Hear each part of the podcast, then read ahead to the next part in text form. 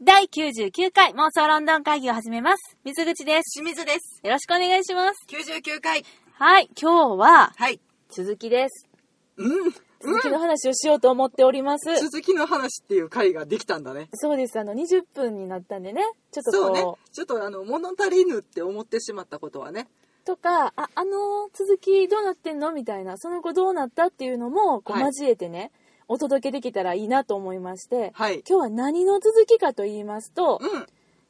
95回でお届けしました。ドクター風。そうですね。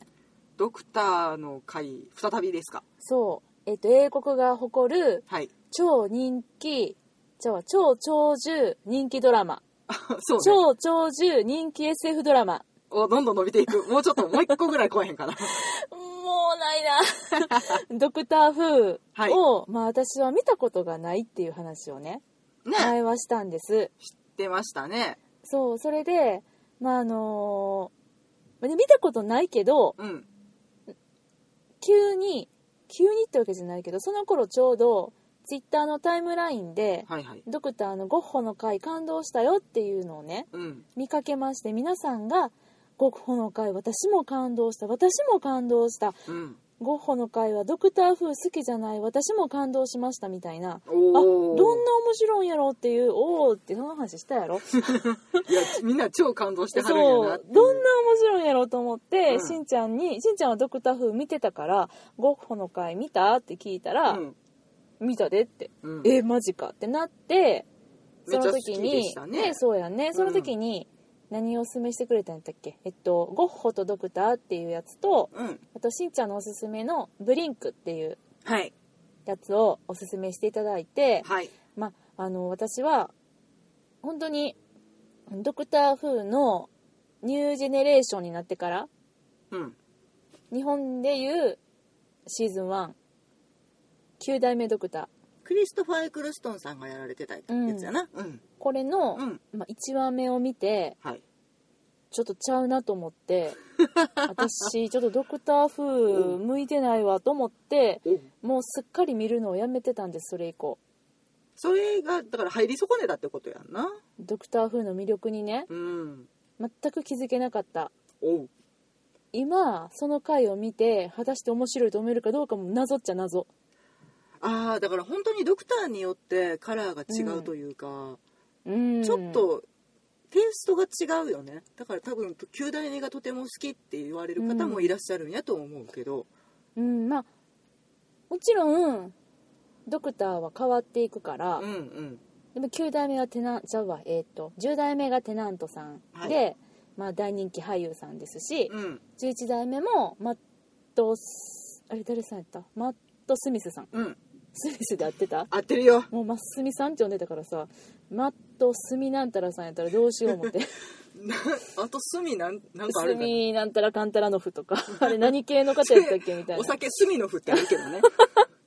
なんかね、うんそういうあのそういうじゃないわは11代目ですか、うんで12代目がピーター・カパルディさんうんもちろんそのドクター自身の俳優さん自身の魅力っていうのも人気の一つやと思う けど、うん私はやっぱりなんかこう脚本とかうんうんうん演出とかそういうのがから入入り方としてはそっちから入る人なのでうんその脚本うんサイドからの見方ってことサイドじゃないですよ正面扉バーン だよ私の正面扉は脚本なのあでもそれはねうんわかるよ、ね、わかるわかる、うんうん、そうやっぱ脚本やなと、うんうんまあ演出もやけど、うんうんうんで、まあ、もちろん役者さんも、まあ、全部やけどでもやっぱり脚本うんうんやなと思うわけです、うんうんでその私が見ましたこれお見すたすこれめをされまして、来たこれうん、最初にねゴッホとドクターを見たおおこマッれでト・スミスさんのこれでクソおもんないわいって言われたら私どうしたらいいんかわからへんくなるけどいやいやいやどうなんどうでしょうか感動しました でしょよかったよかったでしょでねあのすごくやっぱりそのゴッホとドクターのこれどうしようあれネタバレもうネタバレていいんじゃないちょっとネタバレしますねごめんなさい、はいはいこれでもネタバレしてみても絶対感動するから大丈夫ですそううねんまあゴッホという人がうん、養成してますけど妊婦じゃないよ若くして亡くなってまあす そうあその妖精うねん、そうそうそう、はいはいはい養成されましたが、はい39歳とかだったかなもっと若かったかなとにかく30代なの、うんうんうんそうだねで亡くなっててうんでまあそのゴッホの展覧会に なんでやろって感じなんやけどもあのね あの今こう言いながら上笑っちゃって まあ話は展覧会にこうドクターとあとうんコンパニオンと呼ばれる、あのドクターの相棒みたいな地球人の人がね、うんうんあの一緒に展覧会に行ったところから話は始まんねんけど、うまんあ、そもそもねうんもう最初のそもそも論の話していい、はいはいこのね、まあ、ドクターは、うんえっと、宇宙からやってきたわけじゃないうん宇宙からやってきてて、うんで何代もこう転生を繰り返しながら、はいあの謎の宇宙生物と戦ってうる、んでそのためにはもうなんか時空も飛び越えちゃって過去に行ったりとかもうねいろいろねそう次元も飛び越え次元も飛び越えるしなんか移動していろんなところ行って、まあなんかこう謎のお仕事されてるわけなんだけども、まあそんな中でもね時たまねなんかこう2人で楽しく遊んでたりとかするでしょ、うんなんかあれがねたまらん魅力やねそこがねまあまあね、うん遊びに行ってる感覚を忘れないのよねあの人たちああれもなんか展覧会見に行くぜ的な感じで、うんじゃあ呼ばれてきたあ連絡来たんやったっけな忘れたなももうでもとにうか楽くしそうそう展覧会楽ししん ねえ、まあ、楽しんでて、うんまああのそれでゴッホの有名な絵の中に、うんあの凶暴そうなうん宇宙生物を見つけて、うんでその時代のゴッホに会いに行くっていううんお話はいだはいったじゃない、あのー私はゴッホっていう人は、うんのことは前も喋ったけど、うんベネディクトさんのゴッホのドキュメンタリーでずっと見てたから、うんうんうんうんなんかねあのおー会えたねゴッホみたいな感じもあって そういうところでの感動っていうのがあったねまずねで知ってたからドクターのことは知らんよコンパニオンのことも知らんでもゴッホのことは知ってあてなるほど入りとしてはそこだそこやねん、はいはい入りゴッホやねん、うんうんだからまあなんや分からんけどドクターっていう人がなんか私のよく知ってるゴッホのところに現れ てそうかそうだよその見方なそっちよほんでなんかそのま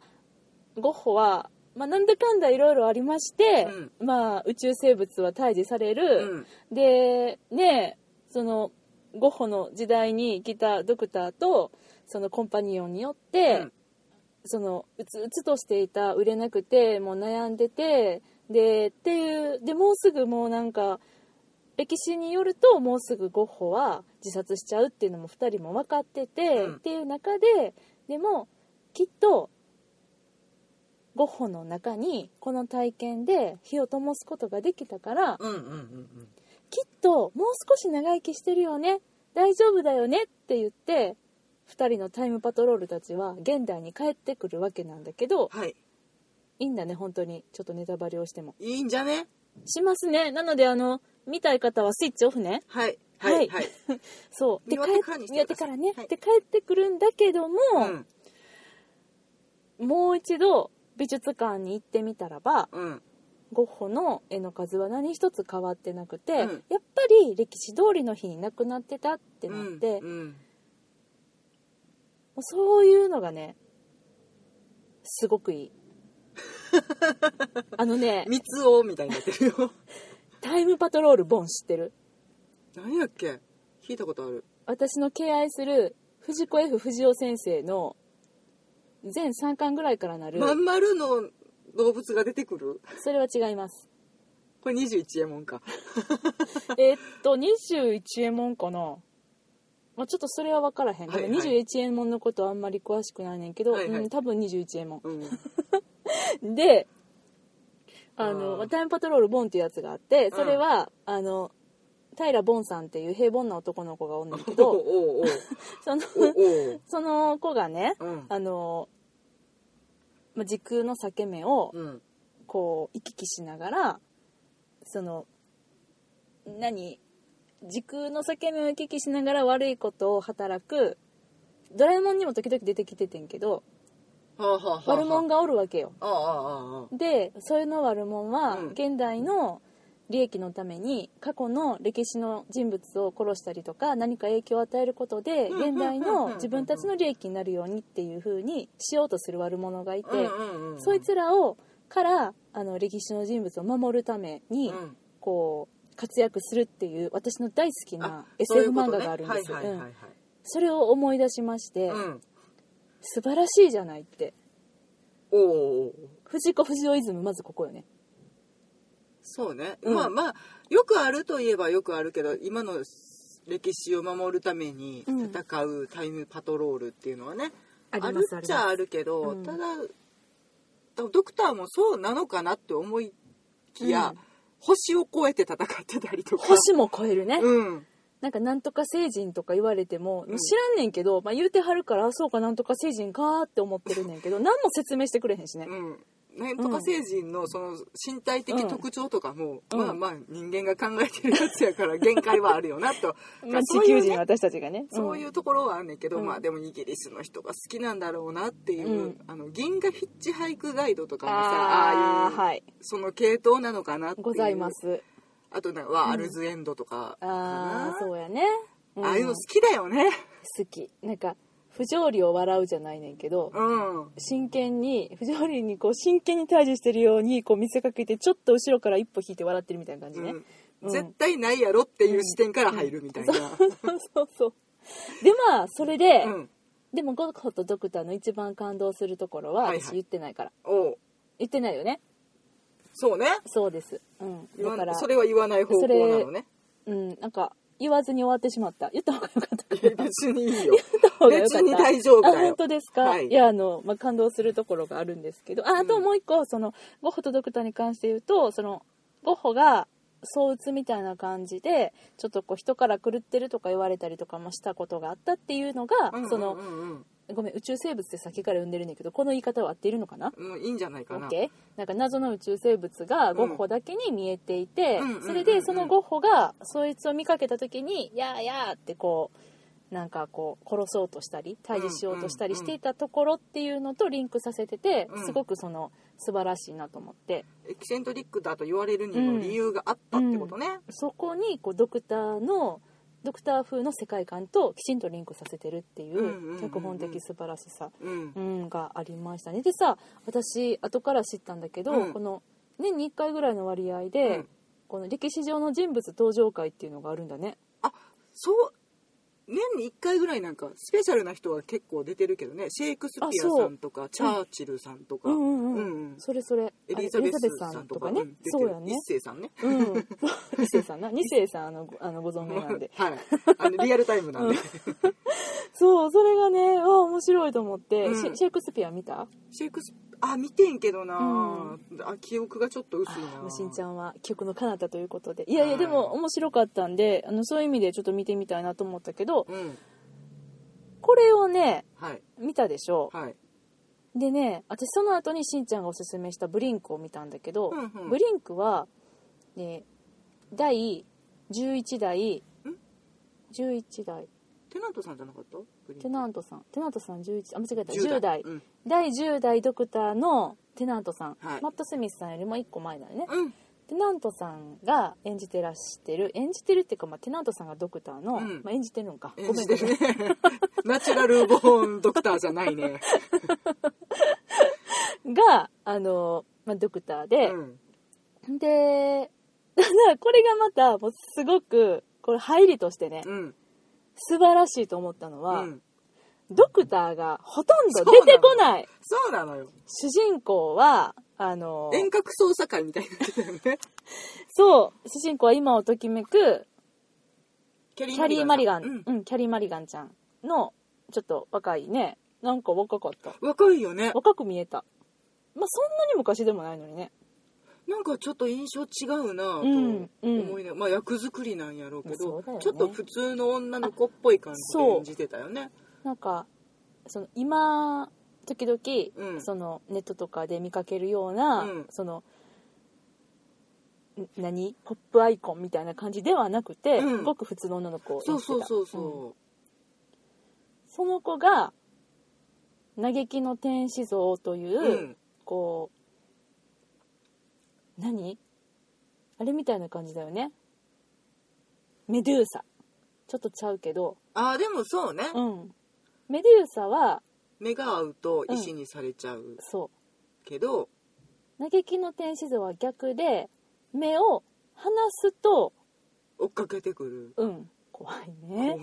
いんだよそしかも普通の時はだからうん見てる時は、うんとても美しい天使像うあそうなんか本あ当れに実際にあるのああいいやうわ像かがんない教会とかによくいるけどねああいう天使像でもいやさ別にあのないないしてないいないいないはしてないけどそう嘆きの天使像はエピソードの中に出てくる子たちは、うんまあ、4体ぐらいいたんだけど、うんうんうんみんなあの普段は両手で顔を覆っていてうつむいていないいないっていう状態ねああ私泣いてるんかなと思ってたそうそうそうあれうん多分ウィーピングエンジェルかなああ嘆いてんねんな、うんうんうんそうっていうののをそのうんもうなんて言ったらいいのかななんて言ったらいいのかなねなんていうのかねこのね感じがね、うんえー、あそうでねごめんまた話戻るねはいはいだから2回目がこれだったのうんで1回目がゴッホから入ったじゃないうんで2回目はその、うん私はキャリー・マリガンちゃんの目線やからはいはいキャリー・マリガンちゃんが訳も分からず、うんその嘆きの天使像に、まあ、狙われるっていうお話なんだけど、うんで狙われるようになったのは何でかっていうことと、うんそれがもうなんかこう過去と未来が入り乱れてなんか鶏が先か卵か先かみたいな話になってきて、うんうんで結局結局何周回るねんってなって最後きちんと綺麗に落ちて切なさすら残して何この見事な脚本っていう 見事な脚本でした。そう,、ね、そうですねうん、でこれは本当にドクターがほとんど出てこへんかった上にでも重要なところにはもちろん出てきて、うんキャリー・マリガンちゃんとこう一応触れ合うというか、うん会話をするうんシーンというのがあって、うんでもキャリーちゃんはっていうとパムパムみたいだね 言ってないけどせやなどう言ったらいいんかなキャリーちゃんやなキでもャリなーちゃんやなうんキャリーちゃんはドクターのことなんて知らないっていう設定やん、うん実際そうで、うんだからえな何なのみたいな私にこのアドバイスとかを時々こういろんな方法でくれるこの人は何なのみたいになってうんて、うんうんうんででも見てる私もドクターのことあんまり知らんそうかやらそうやなねんだからえ何なのこの人と思ってしかも私テナントさんと初対面よいや太田みたいに言ってるけど今あのそうかそうなドクター風のシリーズの中でそねうだにゃそうなのよ、うんうんうんだからこれもまたね入り口としては大正解でそうかわけわからん人からのうん救いの手っていうそうニュアンスは最高に知ってるわけかそうやねんで最後にもう本当にこれは鮮やかな引き際だったのこの話がうんもうもうこれ言わへんけど、はいてかこの短いあの分数の中では説明ができないので言えないですいけやもどうそれはね見ていただくしかやね、そうもうすまあもちろん脚本がうんシャーロックのプロデューサーと脚本家でもあるスティーブン・モハットさんが担当されているっていう、でまあスティーブン・モハットさんはこのドクター風のプロデューサーでもあって、うんまあ、でももう終わりなのかな次からは違う方に変わるんだけどってねいうふうにおっしゃってたね、うんそうだけどもその手腕も発揮しまくりっていう、うんもう素晴らしかったね短編作品としてもとても秀逸うなんそう作品やなと思ってあのだから本当にドクターを知らなくても、うん一つのドラマとして楽しめる作品ではあるなって完成度が高いなっていうドクター知らんでも見れてん日本をそしてどんどんドクターにはまっていったらええんちゃうんそうでうわ面白いなと思って、うん実際ブリンク面白かって、うん実際面白かって、うんでモハットさんが他にどれ書いてんのかなと思って確認をしたの、うんじゃあ5本ぐらい書いてはって、でそのテナントドクターの、うんうん、とブリンクの後かな後やったと思うあの静寂の図書館っていうエピソードがあってほう静寂の図書館、うんおおそれがねなんと前後編で、はい、うん、うん、直後のやつ直後やったっけ今ねインターネットムービーデータベースを見ながら喋ってるのでね、うん、見てあくれ違るかうなこれ私が言おうとしてたやつが違ったな、うん静寂の図書館そう静寂の図書館多分シーズン4の10とかやとかじゃあそれはミッドナイトやったっけなミッドナイトやなあじゃあその1個前ミッドナイトの1個前フォレスト・オブ・ザ・デッドの前の前が静寂の図書お館おサイレンス・イン・ザ・ライブラリそうーサイレンスインザそうや ねインターネットムービーデータベースやから英語やねんな全部英語なんでそう静寂の図書館の次のフォレストなんちゃらは続きやねん、これ2個で前後編やねんけどもうパットさんですあこれ見たかな見てない気がすこるれがねこれもでもねえっ、と、うん読書読者票じゃないや、う観客票うん9.3、いやこれはめっちゃ面白かったあ本当にいやこれも面白かったう、んおうおうおううん、であの基本的に私これまた一つ分かったことがあって、うんこのあんまりねそのたくさん見てないね私あともう一個その、えー抜もう粋で見てんねんな今そなうその後ミッドナイト見てうんだからまだほんまちょっとしか見てないねんけど、うん共通して感じたのは、うん主にテナントドクターを私は見ているわけなんだけれども、うんうんそのねテナントさんのシリーズにおけうる、んその脚本の組み立ち脚本じゃないな敵キャラクター成人たちうん成人って言い方したらガンチになっちゃうな、えっ と宇宙の生き物、うんうん謎の宇宙生物うんの描かれ方描き方そしてその戦い方対処の仕方不気味っぽさっていうのが、うんこれ分かってくださる方おったらめっちゃ嬉しいんですけど「うんジョジョの奇妙な冒険」の第3部なんですよ。ほうほうほうほうほはい、うはいしんちゃん「ジョジョの奇妙な冒険」読んでないあれは名作だよで周りにみんなやから言われるかめっらちゃ面白い今ちょっと肩意地を張って何にも手つけてまうせんん読めやそうでも本当だからねこれ多分知ってる方はああそういう系ねって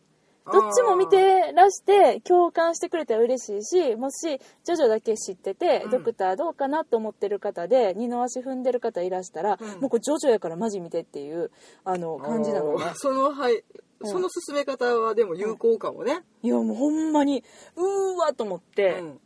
うめっちゃ面白いなとうんうんうんそれ静寂の図書館とそのごめんもういもう一個の後のやつねなタイトル忘れちゃうなんか森森ね図書館と森の前後編のやつねシーズン4っつってなそうなんですうんそれがでフォレスト・オブ・ザ・デッそう森でしょ死の森ドやなうん死の森静寂の図書館と死の森かうんでねこれがねモファットさんのす作品なんだけどうん脚本なんだけどね、これを見てあーって思ったことがもう一個あって気づきがたくさんあったん気だねづきが気づいたよ夜中にいっぱいであの「シャーロック」のシーズン4がもうすぐ日本でもはいはい NHK で放映されますあけりど、がとうございますありがとうございますこれのねあのファイナルうんエピソード3はいのなんだろうな物語感っていうか構成っていうかこの感じがねうんものすごく通ずるものがあるうんああと思ってあモハットさんやねって もうどう言ったらいいんだこれ うんシーズン4のうん3話もなんかちょっとミニゲームを組み立てていってうん大きな世界にうん結果どんどん巻き込まれていくみたいな印象やけうど、んなんかちょっと私の軽い印象としてはちっちゃいミッションをうんクリアしたと思ったらもっと大きな壁が立ちはだかっててみたいなのを細かく繰り返すのかなっていう印象はちょっとあるかもしれない。実は、うん、私が共通項を見出したのは、うんそこじゃないねんあそうなんや。そうやねんじゃあそ何のちっちゃいミッションのうん任さなりうんの、今ね、うん私ね私 が手をマイクの前でこうブンブン振ってるからしんちゃんが私の手をその位置に手があったらマイクに声が聞こえなくなるぞって言ってピュッてその解説 いるピュッて抜けたんですけど、はどうしても伝えたかった、うんこれ臨場感ね、はいはいこれねでもでもね私が言いたいのは、はいい、や聞こえると思うし視力できると思うんだ はいわかったごめんなさい、いやいやごめんねうんそうそれでうんとそのちっちゃいミッションを重ねていって、っうんていう感じに思うかもしれないけど、うんそのそれを包む大きなところっていうか、うん逆にもっとちっちゃなインナースペースの部分っていうのをうん、そこに共通の部分を見出しましたはいはあ難しい、ほうん、うなるほど共通の部分を見出したうん、で、うんそうそういうところが、うん私がモファットさんのこと好きやなって思ったところやったなるほどうんなんかだからもしかしたらすごく好き嫌いの分かれる話かもしれないんだけど、まあその SF やんでこれって、うん SF っていうのには私はもちろんサイエンスフィクションで、うんその日本うん現代では遭遇できないようなうフんァンタジーだったりとか現象とかっていうのがうん描かれるものだワクワクした冒険っていうイメージうんあってで知らないことだからちょっと怖かったりっていうのもあって、うんうん恐怖っていうかさそこをくすぐ未ら知れるのものに対する、うんなんやろうな、うん恐怖心というのか、うん好奇心というのかそうねそうね、っていうなんか表の面っていうのがうん取り沙汰されてる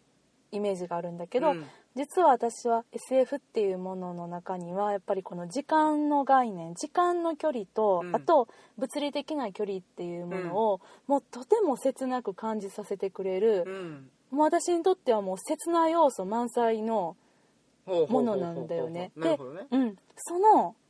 切ない距離感っていうのを、うんでもうやるやるせないもうなんかもう戻れ戻れなかったりとか、うんもう出会えないんだなとか、うんなんかそういうものをすごくこのそういう意味での SF 心を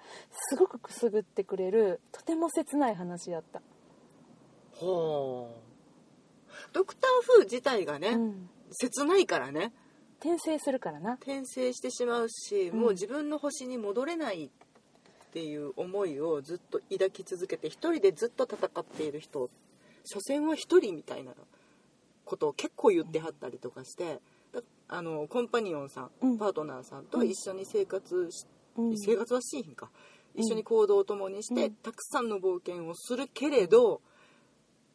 やっぱりお別れする時は来るんだよねっていうのをね十何回繰り返してはるからねうんなんかそれ私は全部シリーズを通して見てるわけではまだないけれど、うん最初からもうちっちゃい頃から重ねて見てきてる人にとっては、もうまたお別れの会が来てしまったみたいなのあるんちゃうかなとか見てないわまだお別れの会本当だってまだ5個しか見てないからそうね早く進みなさい そうもうすぐね、うんえー、とカパルディさんの回、えー、と今シーズンも終わってしまうみたいなのでねじゃあでございますかはいシーズン10かなはあ OK もうそろそろう、んえー、と7月1日うんに最終回が放送になるみたいですよう。んわかった。うん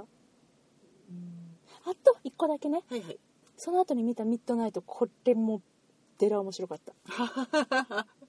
それは続きではないのね。続きじゃなくて、うんいきなりドクターと、うんあのドナちゃんっていうコンパニオンの女の子がいるけど、うんドクターとドナがなんか謎の休暇に行ってて、うんドナちゃんは「私はもうホテルでもうゆっくりしてるから」って言って、でもドクターは「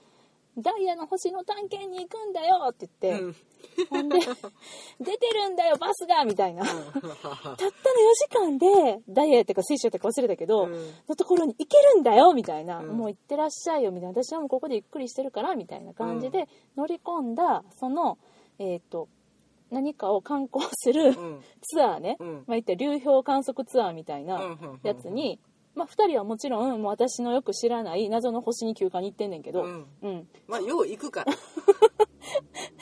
ドクターは一人でウキウキしながら、うんあのその探索バスに乗ってうん4時間あのそこに向かおうとするんだけど、うん途中でバスが止まってしまって、うんで何が起こったのってなってでもちろん外はもう人間はもう外に出たらもう生き延びられないっていうところで、外からガンガンガンって叩く音がして、ほうほうほうえほ近づいてくる近づいてくるってなって、ううんその時バスの中にいる乗組員たちはうーん全部で7人ぐらいかな、うんやねんけど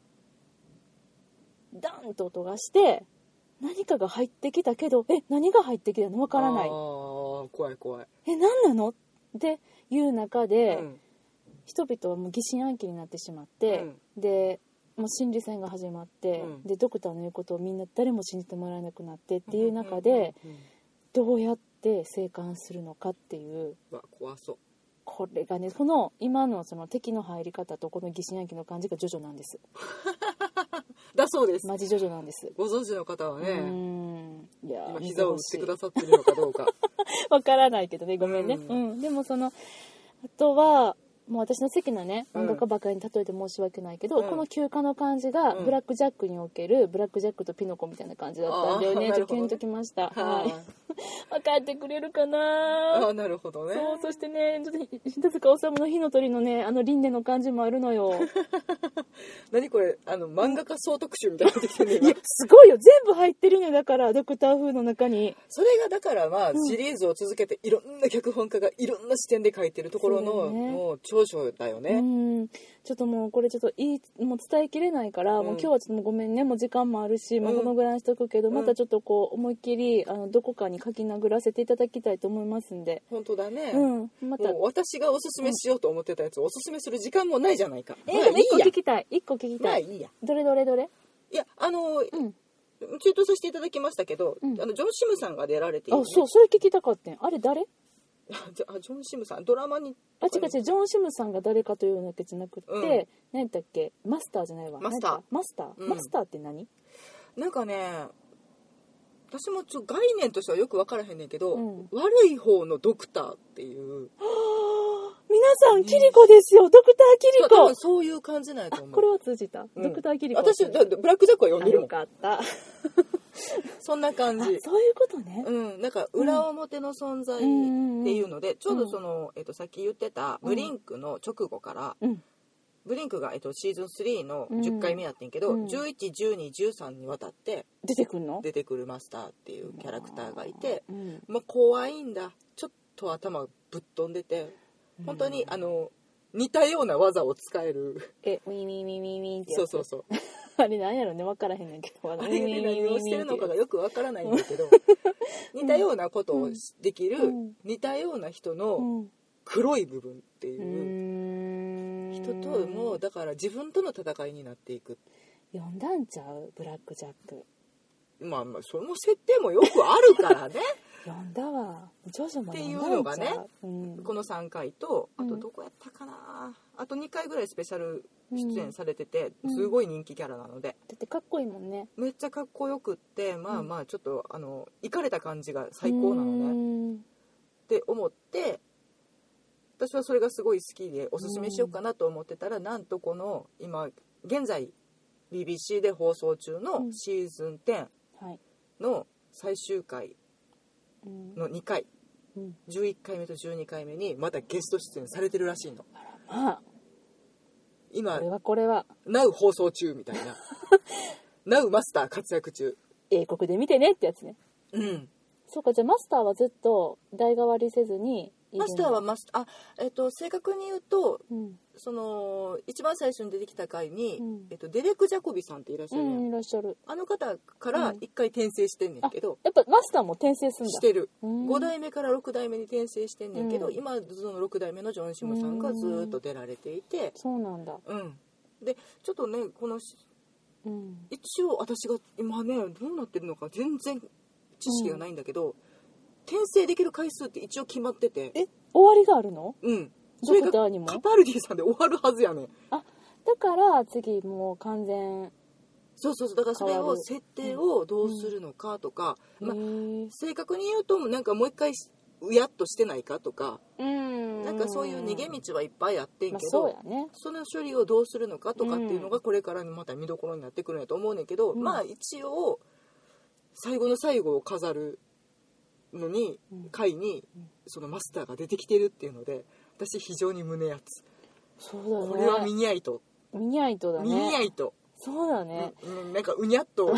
ほにょっと何かをポチッとして見にゃいとほんまだね、うんポチらんとあかんねなんですようわーいやだから私本当にちょっと入り方をね間違えてしまったから、ドクター・フーのことが全然なんか何にも興味を持たずに行ってしままあって、私がまあまあ言うてても全然やったもんねうん今までもねふーんって言っていつも言ってたやろ、うんなんかあんましやったって言って、うん好きじゃなめっいちゃとおもろいのになーっていやだってこなんか面白くなかったもんまあだからねん入り 方、